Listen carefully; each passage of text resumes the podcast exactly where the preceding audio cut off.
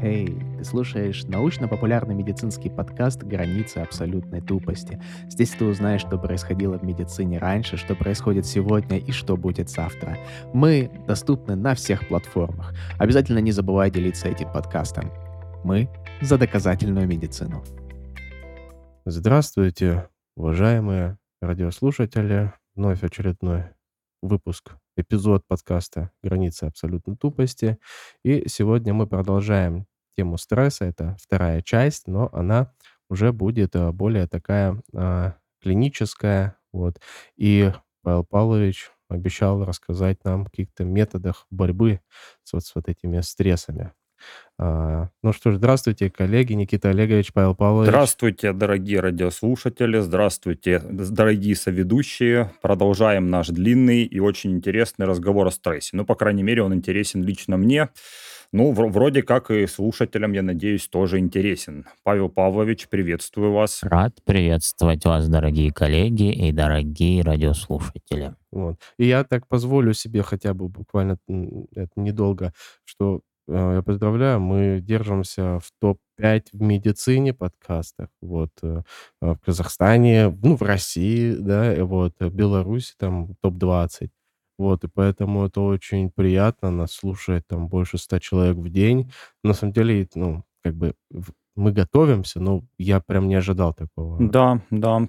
Такое внимание очень приятно, да, к нашему скромному подкасту маленькому. Мы все очень рады и с удовольствием будем улучшать качество. Работать будем изо всех сил, повышать нашу квалификацию, чтобы слушать нас было только приятнее и приятнее. Да, но тут стоит сказать, чтобы, конечно, Павел Павлович получше готовился к каждому эпизоду. Вот. Ну, а в остальном как-нибудь сработаемся, бог с ним. Ладно. Так, ну что, стресс. Думаю, надо э, резюмировать прошлый выпуск как-то буквально на минуточку. Павел Павлович, как вам такая идея? Да, давайте небольшой подведем итог э, э, прошлого выпуска. Мы узнали, что стресса бывает как минимум два вида. Первый физический, который связан с уже имеющейся проблемой, например, кровотечение. И второй — это психоэмоциональный, который связан с потенциальной угрозой. А раз потенциальной, то есть могущей случиться в будущем, значит, нужны сложные вычислительные процессы в мозге и нужны большие вычислительные мощности, а также высока вероятность, высок риск ошибиться, просчитать неправильно. И среди зон мозга, которые участвуют в реализации этих реакций, мы выделили три этажа, очень условно. Первый, самый верхний, это концептуализатор или фантазер, это кора мозга.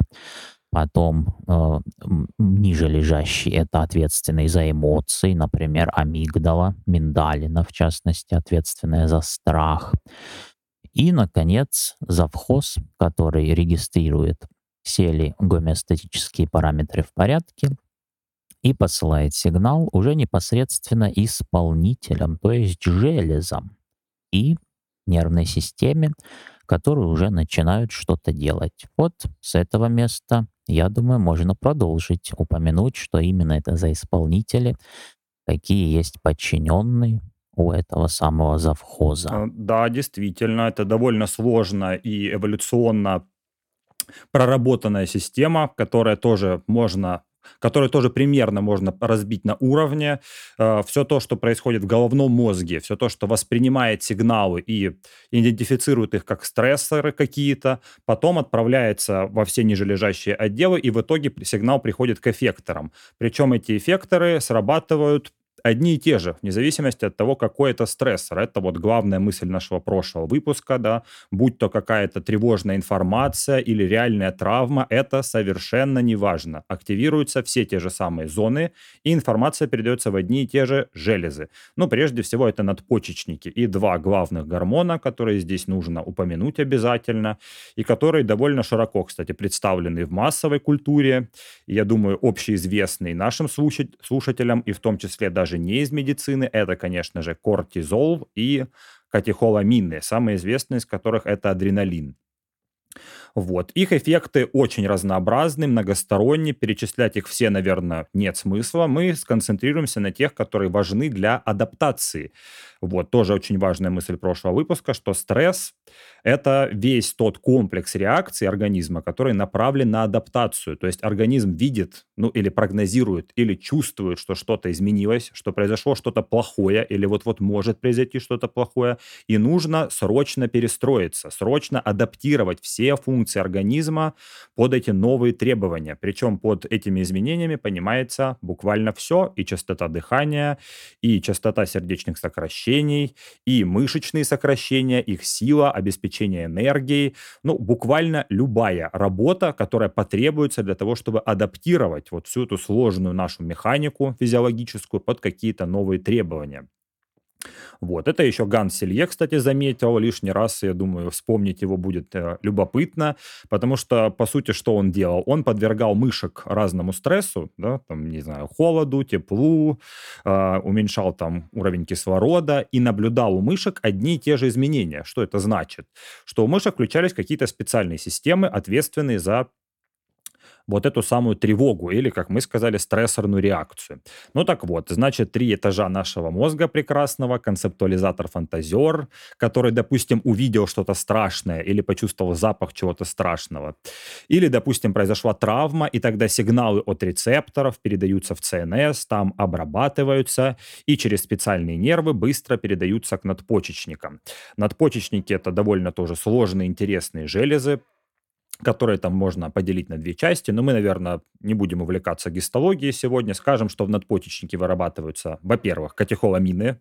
Это все знают, адреналин все слышали так или иначе. Кстати, его часто называют тоже гормон «бей-беги», да, потому что адреналин как раз и отвечает за тахикардию, за повышение давления, за увеличение уровня глюкозы. Э, но не все знают, что адреналин сам по себе не способен все это сделать. Ему обязательно нужен помощник. Еще один, второй по значимости, а может, кстати, и первый. Тут кто разберет, кто из них важнее. Это кортизол. И они всегда работают в паре. Они как правая и левая рука. Буквально во всем помогают друг другу. Ну и что же они делают? Ну, предлагаю такой какой-то минимальный, да, компендиум представить. Значит, что делает адреналин? Адреналин суживает сосуды, адреналин увеличивает артериальное давление. Это понятно, это легко, да, для того, чтобы выполнять какую-то работу, убегать или прятаться, или драться, да, ну, все то, что необходимо при стрессе делать. Или, по крайней мере, мозг так думает, что необходимо это сделать. Нужно, очевидно, э, своевременно кровоснабжать огромный массив мышечной ткани, которая будет таким образом получать кислород кислород, глюкозу и другие питательные вещества, чтобы работать. Очевидно, мышце нужно много энергии для того, чтобы преодолеть или избежать какого-то важного, опасного, стрессового фактора. Вот, значит, адреналин повысит давление и улучшит перфузию, то есть кровоснабжение. Адреналин э, повысит или у, участит, э, или да, лучше увеличит частоту сердечных сокращений и частоту дыхательных движений. Больше кислорода, больше крови. Больше крови, больше энергии, да, мышцы в том числе. И мышца сильнее сокращается, и человек, допустим, делает какую-то важную работу, убегает или сражается. Или, как мы говорили там, Павел Павлович, э, также к этим классическим да, реакциям «бей, беги» можно еще отнести «замри» и «заботься», например, о потомстве, о детях. Да. О, вот, точно, точно, да, замри и заботься. Вот, ну еще адреналин подействует на а, почку и таким образом еще дополнительно увеличит давление, а еще он подействует на а, запасы жировой ткани и ускорит их разрушение, чтобы жирные кислоты тоже стали источником энергии. Наверняка студенты медвузов сразу вспомнили, да, интересный феномен, что сердце, например, не очень любит глюкозу. Это парадоксальная тоже вещь, да, сердце больше любит жирные кислоты. Ну, а если просто даже вот так на банальном уровне порассуждать, если мы повышаем давление, увеличиваем увеличиваем частоту. Очевидно, сердцу тоже надо гораздо больше энергии. И сердцу важнее получать жирные кислоты. И за это тоже отвечает адреналин. Да? Ну и норадреналин тоже, соответственно. А, несколько все интереснее и сложнее с кортизолом. А, можно его эффекты на несколько тоже разделов подразбить. Первый раздел – это помощь или помогать катехоламинам, помогать адреналину. Кортизол во всем следует за ними и везде предоставляет необходимые дополнительные условия. Помогает и глюкозу повысить, адреналину, и частоту увеличить, и давление повысить, и... И, и аппетит повысить. Как-то И аппе-. Но с аппетитом, кстати, нет. С аппетитом Нет? тут сложнее. При стрессе, наоборот, он подавляется, аппетит. Но опять же надо различать да, острые хронические ситуации. Одно дело стресс острый, когда напал тигр, а другое дело, когда это все изо дня в день, из месяца в месяц, тут уже сложно. Ну, чуть даль- дальше мы еще упомянем это. Да, что еще про кортизол хотелось бы сказать, что кортизол очень сильно влияет на иммунитет и подавляет его, можно это тоже вот пока что сказать. В будущем нам это пригодится информация. Также кортизол вместе с адреналином влияют буквально на любую функцию, на любой орган, даже можно сказать на любую клетку. Например, они вдвоем э, подавляют моторику кишечника, потому что, очевидно, во время стресса человеку не до пищеварения. Нужно делать другие вещи и тратить ресурсы на другие важные события, которые происходят вокруг. Э, То же самое можно сказать про репродуктивную функцию, например. Тоже э, все эти органы подавляются, можно так упрощенно сказать. Ну, еще кортизол э, влияет, допустим, на плотность минерализации костей, еще кортизол влияет на рост волос, и перечислять его эффекты можно очень долго. Э, Может быть, коллеги, что-то хотите добавить интересное про кортизол, адреналин? Эти эффекты гормонов стресса действительно легко себе все представить, э, если вообразить убегающего какого-нибудь зайчика, который убегает от хищника. Ему надо чаще дышать, чаще, чтобы было сердце, было выше давление, было выше питательных веществ, как глюкозы, так и жирных кислот. Иммунная система здесь не должна сильно тратить ресурсы, пищеварение не должно тратить ресурсы и так далее. Кожа, кишечник, разные некоторые другие внутренние органы не должны получать слишком много крови.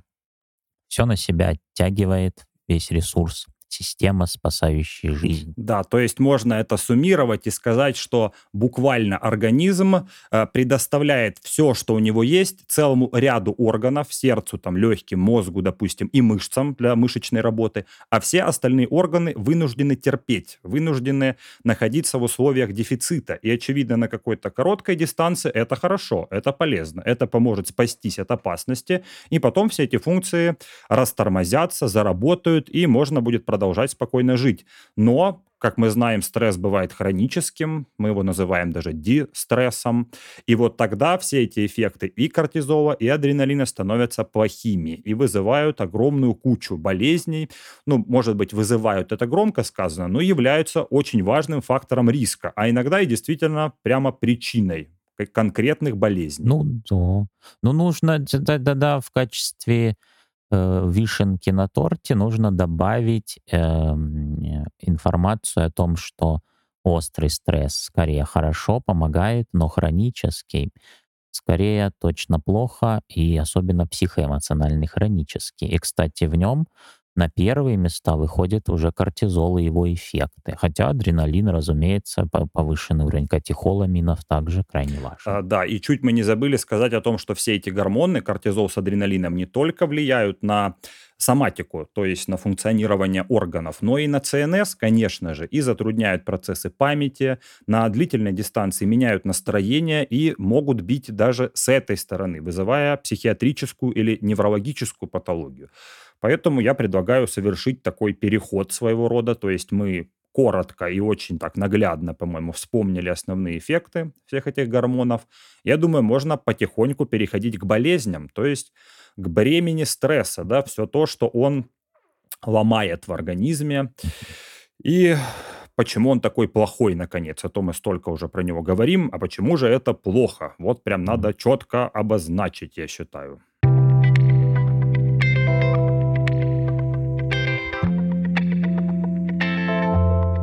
И, кстати, можно как раз и начать с нервной системы и с психиатрической патологии, которую вы упомянули. Как известно, доминирующей главной теорией депрессии, например, является моноаминовая теория, которая говорит, что проблема с концентрацией серотонина и других моноаминов, в первую очередь моноаминов в синаптических щелях. Но Эта гипотеза нельзя сказать, э, мягко говоря, что нельзя, нельзя сказать, что она описывает полностью патогенез депрессии. Он как минимум гораздо сложнее. И есть даже стрессовая теория депрессии, которая говорит о том, что именно тот самый зловредный, длительно повышенный кортизол играет здесь ведущую роль.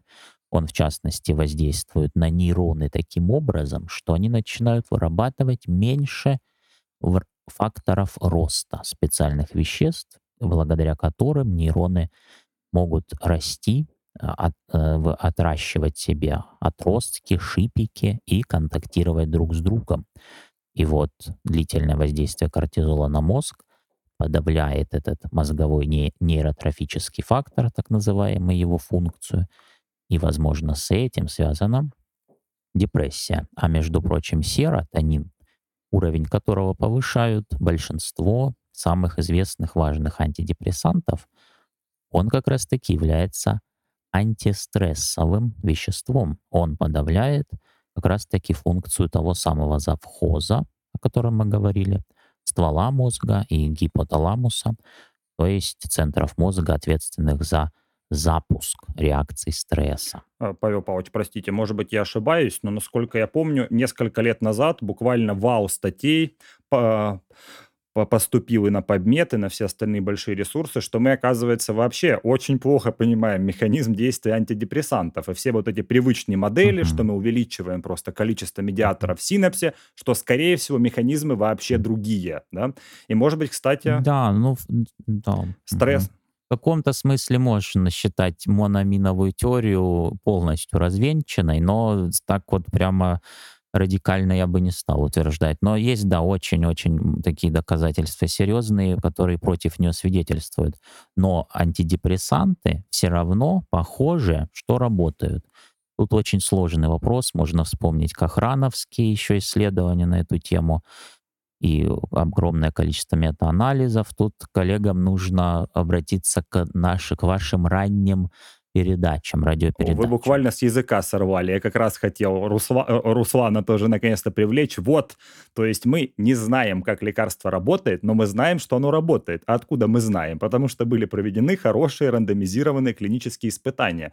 Это одна из ключевых особенностей современной медицины. То есть даже всего не зная, мы можем четко ответить на вопрос, помогает лекарство или нет. В данном случае, да, помогает. Ну и что от того, что мы узнали, что плохо понимаем, как оно помогает. Но ведь помогает же. И в этом гигантское преимущество.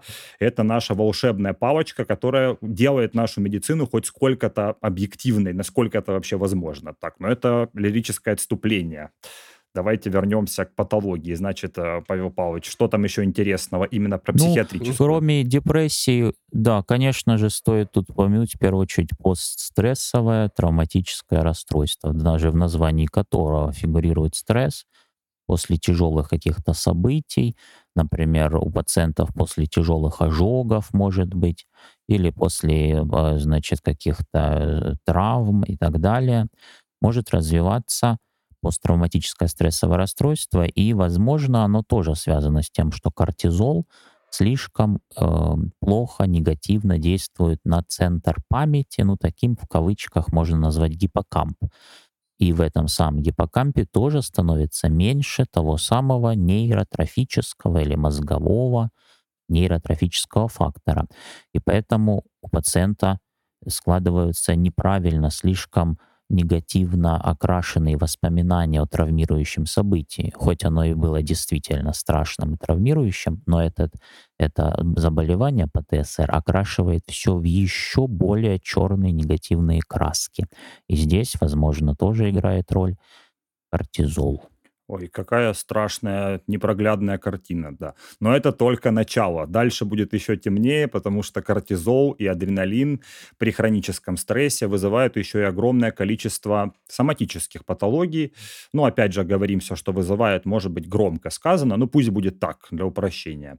Э, исходя из э, начала, из того, что было сказано в начале, адреналин, например, что очень хорошо делает, перераспределяет кровь, то есть перераспределяет ресурсы вместе с кортизолом. И если это происходит долго и хронически, то пострадают те функции и те органы, которые во время стресса, как считает мозг, не нужны, да, или должны быть подавлены. И прежде всего, ну, наверное, это ЖКТ. Самое известное может быть э, вообще и в медиа, и в медицине. Это язвенная болезнь желудка, ну и вообще воспаление желудка, хронические гастриты, язвы. И, кстати, и с кишечником тоже могут быть проблемы. Допустим, синдром раздраженного кишечника тоже относительно новая, конечно, штука, но довольно тоже известная, популярная. И объяснить это все можно довольно просто. То есть, если организм перераспределяет все ресурсы а, пользу наиболее важных органов, желудок крови недополучает, желудок не может своевременно обновлять свой эпителий, желудок не может нормально регенерировать, а поскольку желудку нужно постоянно эти процессы совершать, он не успевает, отстает, образуются дефекты морфологические, ну, мы, их мы и называем язвы. Э, язвенная болезнь, кстати, довольно опасная штука. Э, не знаю, как это описать совсем коротко, но у язвы очень много непри- крайне неприятных осложнений. Там могут быть и кровотечение, и железодефицитная анемия, а через нее можно опять вернуться и к ЦНС, и к тем, всем тем проблемам, которые мы уже затрагивали. А еще язва может перфорировать, и это совершенно уже другая опера, это уже экстренная хирургия. То есть буквально стресс может привести вас в реанимацию, если он хронический, плохо контролируемый и привел к язве желудка. Вот. Э, дальше можно развивать эту модель во все стороны. Синдром раздраженного кишечника – это либо запоры, либо диарея, либо чередование и того, и другого, и тоже из-за эффектов катехоламина и кортизола. Крайне неприятная штука, как, как понятно из названия. А, дальше э, мы упоминали в начале, что кортизол прекрасно подавляет иммунитет. Э, на иммунитет тоже у организма нет сил, поэтому он считает, что пока можно его притормозить, чтобы спасаться, сражаться, не знаю, там, или совершать какие-то суперсложные операции. И поэтому подавленный иммунитет может привести к иммунодефициту, но это он, собственно, и есть. И какие-то довольно простые инфекции могут принести серьезный ущерб организму. А, далее кортизол нарушает минерализацию костей, поэтому хронический стресс приводит к остеопорозу и патологическим переломам. Например, компрессионным переломам позвонков. Это тоже очень неприятная вещь. И казалось бы, да, где там стресс, где наши переживания на работе и плотность наших костей. Вот эту связь э, довольно трудно да, провести в уме, если э, эффекты кортизола вам неизвестны. Ну так вот, эта штука уже давно тоже доказана и э, изучена. А, можно продолжить э, этот нарратив в сторону кардиологии. Может быть, Руслан тут э, поможет нам как действующий кардиолог. Кардиология. Так вот, а, а, Никита Олегович, ты говорил, что а, вот, э, повышение там, кортизола, да, катехоламинов, это не прям причина, да, различных заболеваний. Это, можем рассказать, это достаточно весомый фактор риска. Да? Это весомый фактор риска определенных заболеваний. Конечно же, в кардиологии, а, ну, чуть ли не тыкнуть в любое заболевание, а, фактор риска– это стресс. Да? И поэтому а, стресс, и вот если мы говорим, допустим, про кортизол, да, если так пройтись, увеличивает, да, там инсулинорезистентность, да, там увеличивает э, синтез э, гликогена, глюконеогенез, да, увеличивает, там повышает аппетит. Это, это если так все суммировать, то есть хронический стресс, да, повышенный уровень кортизола приводит к чему? А, приводит к формированию а, атеросклеротических бляшек. Где? В коронарных артериях. Да? К чему это приводит? Во-первых, это может привести к недостаточному, так сказать, насыщению кислорода да? э, сердца, да? и это может привести к чему? К инфаркту миокарда. Дальше, если идти, э, взять самую известную простую тоже гипертоническую болезнь. Гипертоническая болезнь. Опять же, от кортизола это что? Это вот этот их минералокортикоидный да, эффект. Вот. А, и если взять от э, тоже от катехоламинов, это уже, ну, можно сказать, тоже и прямое даже воздействие, да, на сосудистую, на эндотелий. Вот, так, пожалуйста, гипертоническая болезнь. А гипертоническая болезнь – это фактор риска ишемической болезни сердца. А гипертоническая болезнь приводит к ишемической болезни сердца, а это все приводит к сердечной недостаточности. То есть пациент уже, в принципе, ну, у него сердце уже не может работать так, как работало там до а, ишемической болезни сердца.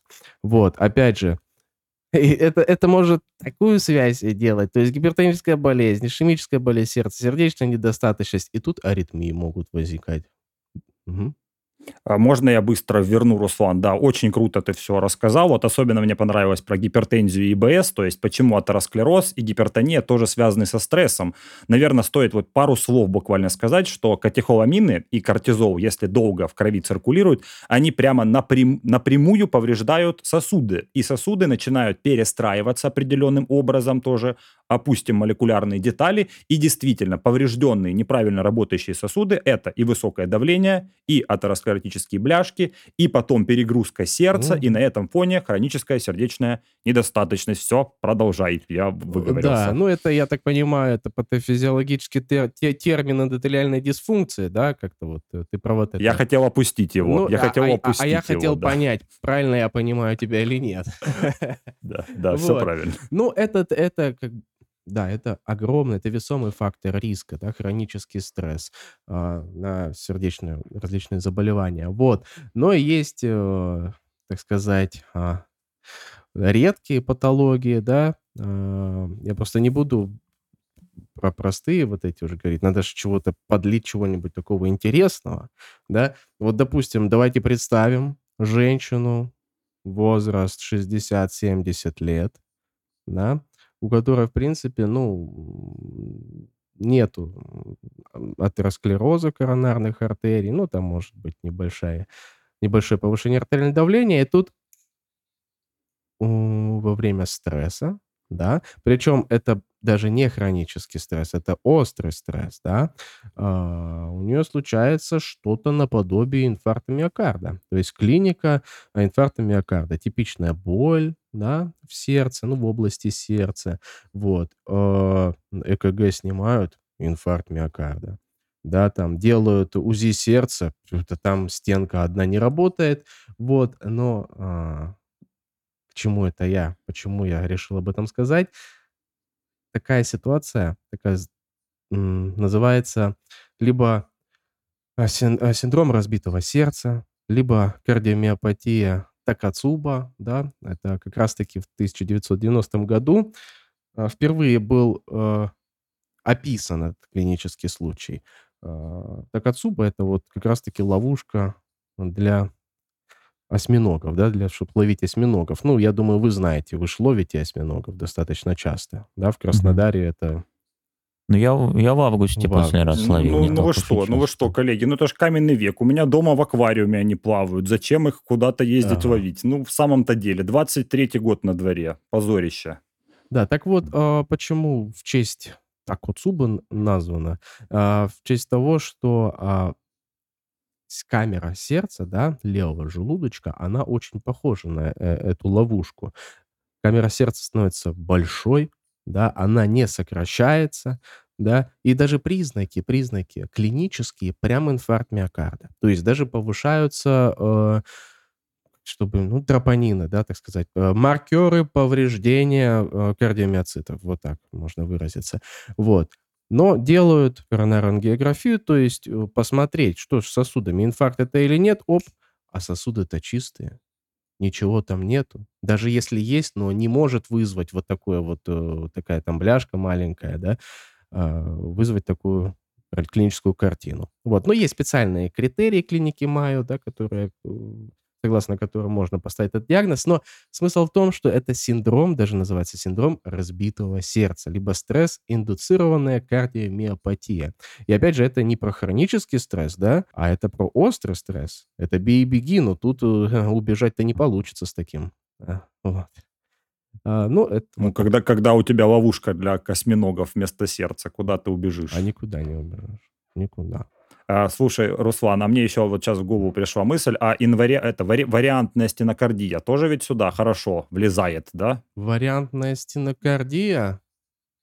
Ну, можно, в принципе, да, рассмотреть, в- влезть сюда. Да, стенокардия, да. Да, еще, возможно, случаи, которые связаны с э, ятрогенией, то есть введением адреналина пациентам в качестве лекарства. В ответ на это тоже бывают коронароспазмы. Наркоманы тоже примерно то же самое у них. Вот.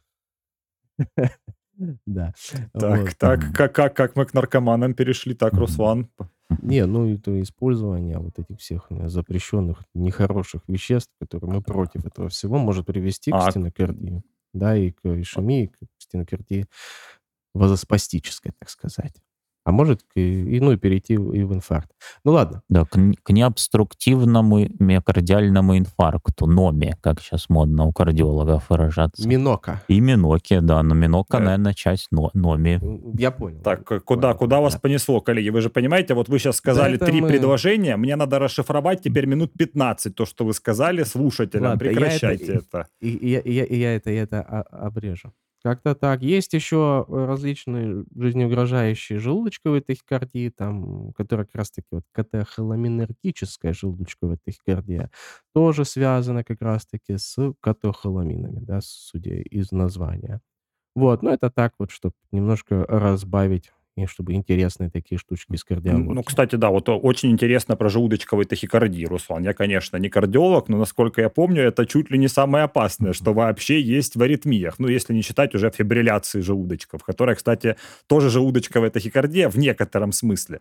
Поэтому тут возникает интересная, да, тоже аналогия. То есть катехол, э, адреналин, норадреналин, при стрессе их много, они вызывают э, нарушение ритма, и один из вариантов – это желудочковые тахикардии, при которых очень высокий риск вообще смерти. Правильно я понимаю? Да, э, да, но тут, э, Никита Олегович, вот эта вот катехоламинергическая, она прежде всего связана там с генетическими а, поломочками, да, то есть это не у каждого далеко такое будет. Это Ну да, достаточно да, это само штука. собой.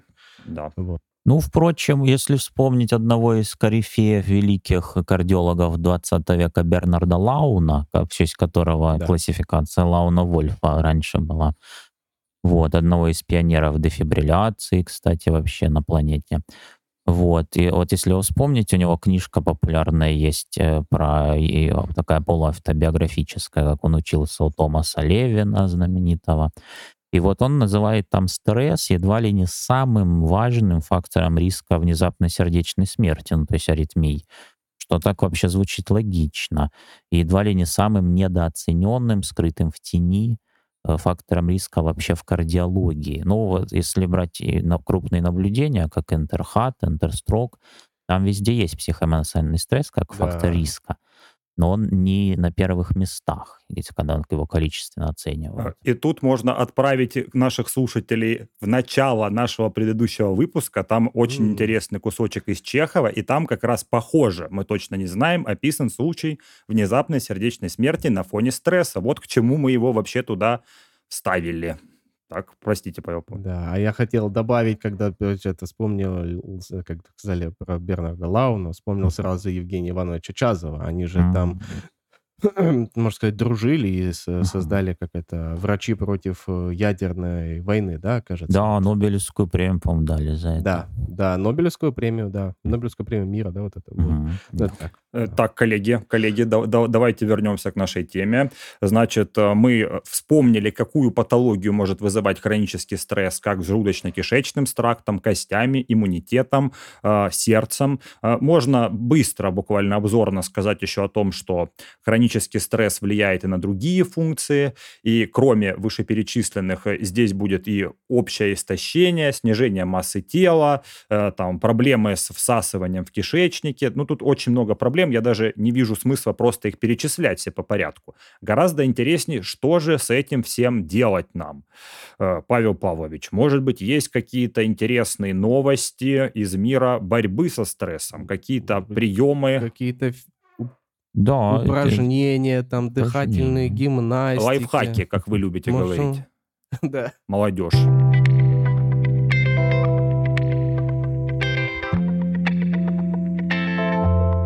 Да, парочка лайфхаков. Ну, мы осмотрим их, разумеется, тезисно, потому что их очень много, и это относительно проработанная область и психиатрии, и психологии, и медицины. Э, Поэтому тезисно, обзорно, разумеется, м, наверное, будут э, также ссылочки на литературу для, того, для тех, кто интересуется дополнительно. Итак, общий принцип. Мы поняли, что психоэмоциональный стресс в условиях, ну, например, если взять студента, он а, однозначно негативное явление. Он не несет никакой адаптивной, э, значит, полезной, эм, полезного значения адаптивного не имеет, а только вредит и плюс сопряжен с негативными плохими эмоциями, например, страхом, который генерирует А, миндалина. Простите, Павел Павлович, а мне тоже прерву вас. А а что насчет стрессоустойчивости как таковой? Просто бытует такой миф, но я слышал это от многих людей, что если долго тренировать себя вот этим стрессом, то организм перестроится, и таким образом ты станешь стрессоустойчивым. Вот я думаю, нужно развеять этот миф. Хронический стресс – это всегда плохо. Вся эта сложно устроенная система в целях адаптации будет повреждать органы. И никакой стрессоустойчивости, и уж точно натренировать эту устойчивость невозможно. Стресс всегда плохо. Вот. Думаю, это полезно развеять такой миф. Все, простите, продолжайте. Так. Пож- Пожалуй, да, вопрос интересный. Я плохо разбираюсь в психологии как таковой, но, по-моему, выученная беспомощность, которая вот может действительно случиться от длительных хронически повторяющих стрессов, это реальная вещь. А вот такое закаливание при стрессе, это, да, штука сомнительная. Хотя от популярных психологов можно нередко услышать сравнение о том, как там воспитывают а, мальчиков племена Амазонки и так далее. Но там же и совсем другие условия. Те общества, которые живут сейчас на Амазонке, они не дошли даже до сельскохозяйственного этапа развития, а не то, что до современного индустриального, городского. Ну да, но я еще... Поэтому те рекомендации не Да, но я просто еще имел в виду больше не психологию, а именно соматику. То есть по соматике это всегда бьет, и это Мгм. всегда плохо. Да, колоссальный вред. Да, колоссальный вред, потому что это же нагрузка на организм, тот же самый кортизол постоянно и так далее. Да, как соматика действительно плохо. Итак, вот принцип у нас такой генеральный, что, ну, назовем главным врагом миндалину давайте, хотя, разумеется, это не так, но для красного словца будем ее считать генерирующий страх, генерирующую страх и постоянно посылающие сигналы продолжать стресс, продолжать реакцию, продолжать выделять гормоны. Назовем ее главным врагом условно. Следовательно, наша задача, если мы говорим о копинг-стратегиях, то есть стратегиях борьбы со стрессом, задолбить ее, ингибировать, как-то ее подавить. И каким образом это можно сделать, давайте разделим на две большие группы. Можно задолбить или подавить ее, так сказать, снизу, то есть чтобы сигналы, приходящие от тела, телесные сигналы, э, своей импульсацией ее затормозили, заингибировали. И можно ее ингибировать сверху, то есть выше лежащими отделами мозга, тем же самым ко- концептуализатором, фантазером. В конце концов, если говорить о его чисто вычислительных мощностях, то они у него побольше, чем у миндалины, поэтому у него все возможности ее победить, если бы он захотел, есть. То есть э, миндалина или амигдаля – это наш паникер, который при получении информации вдруг начинает громко кричать о том, что все плохо, и нужно срочно включать кортизол, включать адреналин. И вы предлагаете следующий способ э, его подавлять. Буквально запускать к нему в комнату нашего концептуализатора, и чтобы он его переубеждал. Буквально, да, э, словами, о- образами, мыслями и так далее. Чтобы он его переключал с его больных, неправильных конспирологических фантазий на какие-то более осмысленные и Мгм. одухотворенные Да. э, идеи нашего вот этого главного э, неокортекса, да, коры головного мозга, Мгм. нашего большого концептуализатора. Либо Да. еще легче. Либо Да, запустить к нему завхоза, и завхоз вообще разгонит, скажет, не, вы, вы тут все понавыдумывали, коллеги, тут все прекрасно у нас. Все органы работают, все Мгм. здорово, я вот завхоз, каждый день хожу по всем этим э, поджелудочным. Да, завхоз, можно сказать, покажет реальные отчеты. На бумажке вот, написано. точно. Вот, с сердцем то-то, с дыханием то-то, с мышцами то-то. Вот смотрите сами. Да, то есть нечего тут фантазировать. Да, это очень хорошая метафора. Действительно, это две главнейших стратегии. Так, а что еще? Итак, с какой начнем? Ну, ну вот теперь перейдем к этим двум и чуть поподробнее разобьем их на подпункты и конкретные методы тут назовем. Ну, начнем с какой? Давайте с нижней. И с задалбливания миндалины снизу, так сказать. И здесь, э, конечно, самое очевидное, что, наверное, знают э, очень много людей, это скелетные мышцы, мышечная нагрузка, физическая активность. есть хорошие исследования, многочисленные, систематизированные в метаанализах, что аэробная мышечная нагрузка, но только не менее 20 минут за один раз и э, не менее значит, трех раз в неделю, она действительно помогает уменьшать проявление тревожности. Соответствующий метаанализ, возможно, будет в сопутствующих ссылках. Вот. Почему так э, происходит? Какие может объяснения предложить? Ну, они самые разные, но можно даже чисто механистическое. В ходе работы мышц мышцы выделяют специальные вещества. Их принято называть миокинами. Самый известный пример — это довольно знаменитое вещество иризин или ирисин, которое обладает благоприятным эффектом и на регуляцию глюкозы и липидов, и давления, и нервную систему. А кроме того, интересный факт, мышцы среди этих своих миокинов вырабатывают даже фактор роста нервов, который мы упоминали, ну или точнее мозговой нейротрофический фактор. Это не то же самое, что фактор роста нервов. То есть буквально то же самое вещество, которое нейроны используют для того, чтобы отращивать свои отростки, как щупальца, и щупать друг друга и общаться. Вот то же самое вещество вырабатывается в хорошо работающей с достаточным количеством кислорода мышцы, скелетной мышцы. Поэтому вот первый способ задолбить миндалину снизу — это мышечная адекватная нагрузка. Итак, это был первый пункт. Теперь ко второму двинемся. Подумаем, а наш мозг получает сигналы в большей степени извне или изнутри и какова доля, процент. Возможно, если мы не интересовались этим вопросом, мы скажем, что извне. Например, видит, слышит там, и так далее, нюхает. Но на самом деле внутренние сигналы — это гораздо больший в процентном, в, относительном соотношении поток информации, который поступает в мозг. Это так называемая интероцепция. Интероцепция, как в слове интеро — внутренний как в слове интерьер. И вот э, концепт и, значит, подход, который э, пытается бороться со стрессом и с тревогой, основанный на этой теории интерцепции, говорит о том, что максимально э, внимательное отношение к своим внутренним ощущениям, таким как сердцебиение, работа скелетных мышц, шевеление конечностями, там, дергание ногой, учащение дыхания, все это те самые сигналы, на которые мы можем сознательно повлиять. Мы ведь можем сознательно влиять на частоту дыхания. Ну, правда, на ЧСС не можем, но на дыхание можем. И на скелетные мышцы можем. Как еще говорил э, Сеченов, великий физиолог, единственное, что в нашей власти, это скелетная мускулатура. Таково было его мнение. Итак, ну и современная психология в многом с ним солидарна. Ведь э, управление мыслями, управление потоком сознания это, это или вообще невозможная вещь, или какая-то практика из области йогических практик. А вот управление скелетными мышцами — это легкая, понятная, общедоступная практика. Э, я просто вспомнил, как э, студент одного с вами из Русланом университета, э, одного нашего очень авторитетного профессора, и главную тему его исследований — это легочно-сердечная синхрония, Павел Павлович. Как же вы могли забыть об этом, а? То есть мы с частотой дыхания можем влиять на ЧСС свою, так что это все звенья одной цепи. Скажем спасибо нашему любимому профессору, да. Интересная ремарка. Ну, во всяком случае, на дыхание сознательно мы точно можем влиять и можем сознательно напрягать и расслаблять наши мышцы.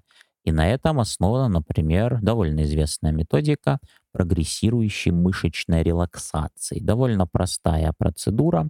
Можно легко и в Ютубе, и где угодно найти простые руководства. Там пациент садится расслабленно, скажем, куда-то на кресло и постепенно сокращает и потом расслабляет разные группы мышц, обычно начиная снизу с ног и дальше двигаясь вверх. Это занимает там несколько минут буквально. Прогрессирующая мышечная релаксация. Итак, следующий это был пункт в наших стратегиях подавления миндалины снизу. Следующий пункт очень интересен. Что насчет внешних сигналов, поступающих извне? Например, э, очень важных именно для человеческого вида сигналах, поступающих через э, зрительный анализатор, через глаза. Ведь нашему виду необходимо оценить наличие угроз в первую очередь визуально, то есть двигая глазами в стороны. И это движение глазами из стороны в сторону посылает сигнал в мозг, и в конце концов он доходит и до миндалины. И этот сигнал говорит о том, что все в порядке. С, с, повсюду, со всех сторон, никаких угроз нет. Тигров, хищников никаких, значит, нигде не притаилось. Можно успокоиться. Впервые такой эффект о том, что горизонтальное движение глазами может успокаивать пациентов и сильно подавлять негативные воспоминания о прошлых травмах, то есть именно в контексте ПТСР, посттравматического стрессового расстройства. Впервые это явление заметила психолог Фрэнсин Шапира. И такое явление было названо десенсибилизация путем горизонтального движения глаз, или EMDR по-английски, Eye Movement Desensitization Reprocessing. EMDR практика знаменитая, она набирает все больше и больше сторонников во всем мире. Ее называют одним из главных методов лечения посттравматического стрессового расстройства. То есть смысл в чем? В том, что пациент двигает горизонтально глазами из стороны в сторону и в это время вспоминает какие-то негативные события прошлого. И со временем память о них все менее и менее эмоционально окрашивается. То есть они становятся все более и более нейтральны для него. Он меньше переживает. Конечно, может быть, это связано не с тем, что происходит подавление миндалины и активация вот этого поискового рефлекса. Может, дело тут совсем в другом, то просто в том, что сложно одновременно о чем-то вспоминать и двигать глазами. То есть это просто чисто занимает много вычислительных способностей. И много, э, значит, ресурсов просто забирается у негативных воспоминаний. То есть это буквально то же самое, что мы говорили в рубрике «когнитивная нагрузка». То есть сложно что-то делать и при этом еще их двигать глазами в разные стороны. Это внешняя когнитивная нагрузка. Ну, впрочем, есть версия, что э, есть буквально э, путь нейро, из, нейрос, из нейронов, нейросеть, которая подавляет миндалину при горизонтальном движении глаз. Я слушаю вас прямо с отвисшей челюстью, Павел Павлович, потому что это все очень здорово. То есть да. э, стресс, ну, допустим, психоэмоциональный, зависит от активности миндалины. У миндалины есть два соседа. Сосед сверху, сосед снизу. Один завхоз, второй концептуализатор.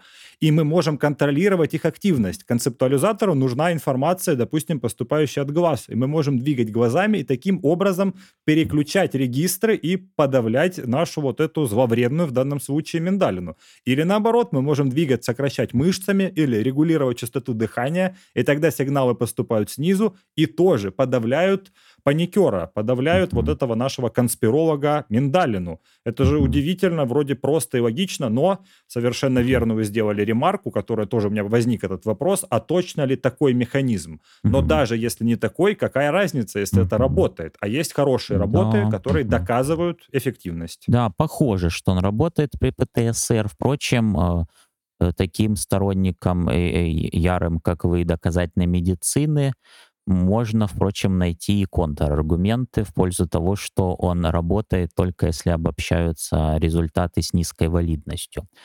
Эм, возможно, будут соответствующие ссылки на такие метаанализы, которые свидетельствуют, так сказать, против эффективности этого метода, ну, поскольку нам нужен, как вы говорите, подход максимально приближенные к доказательной медицине.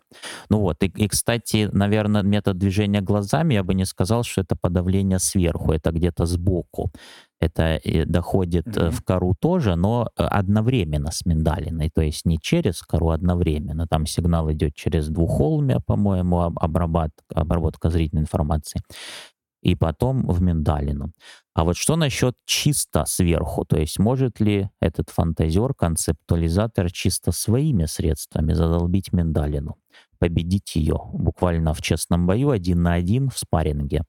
Ну, простой ответ э, э, не сможет, потому что миндалина более такая, как бы сказать, крикливая. Но можно натренировать его. То есть, но не такими методами, о которых вы упоминали, постоянно подвергаться бессмысленным стрессам, а, так сказать, с умом. Это же все-таки кора, ей надо и управлять с умом.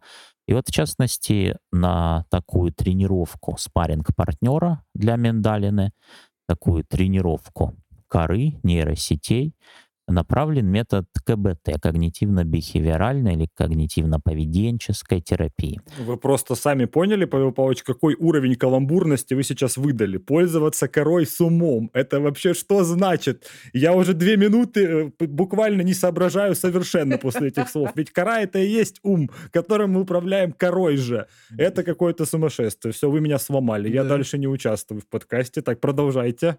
Продолжайте. Итак, дорогие радиослушатели, пользуйтесь своей корой с умой, с, умом точнее, и как раз переходим, продолжаем про метод когнитивно-поведенческой терапии.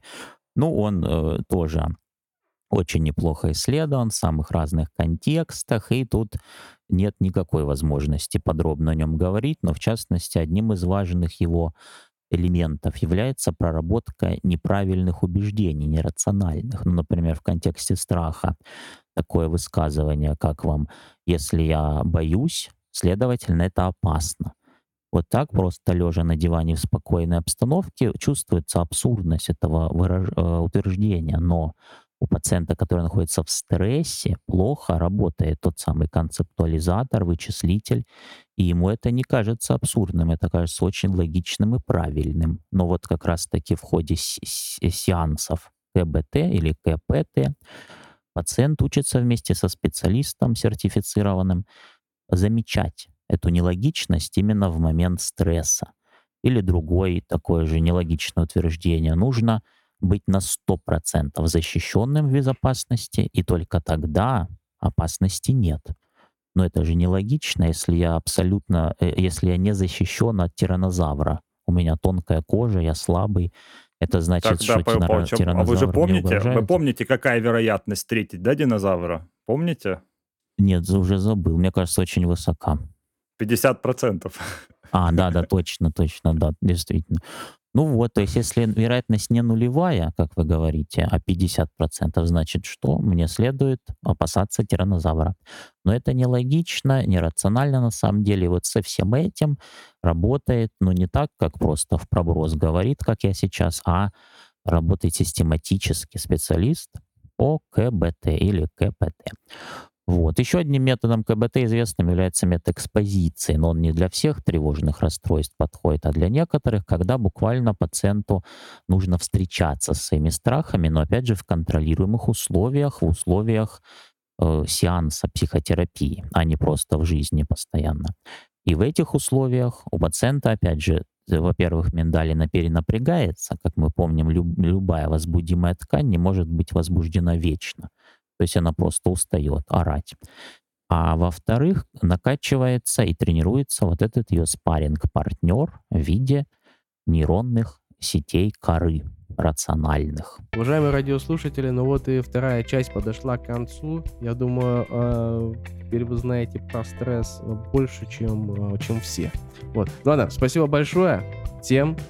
Э, С вами были... э, Руслан а Сергеевич. сейчас мы, мы такое говоришь? Это фишка нашего подкаста. Мы никогда скоординированно не Ну прощаемся. Так, давай еще раз. С вами были... До свидания. Э, Я просто читал несколько статей про то, что величина миндалины, ее масса, расположение влияет на ориентацию, политические позиции, там, я не знаю, на твои там устои жизненные и так далее. Вот что вы про это думаете, а, ребят? Ну, э, если у тебя миндалина-то маленькая, то у тебя, конечно же, какие-то с детства эти... э, Комплексы. назвать? Комплексы. Комплексы. Ну и начинается вот, э, вот это вот все. А какая у тебя Вот так. миндалина, а? Вот ты вообще, прежде чем хоть что-то говорить, ты скажи, А какая у тебя про- миндалина, а? У тебя какая, а? Размер не важен, понимаешь, Никита Олегович? Размер не важен. Ага, делают это, допустим, к- это, визуализацию какую-нибудь, смотрят, миндалина у него большая, и доктор такой, «М, хороший человек нам попался, конечно, да.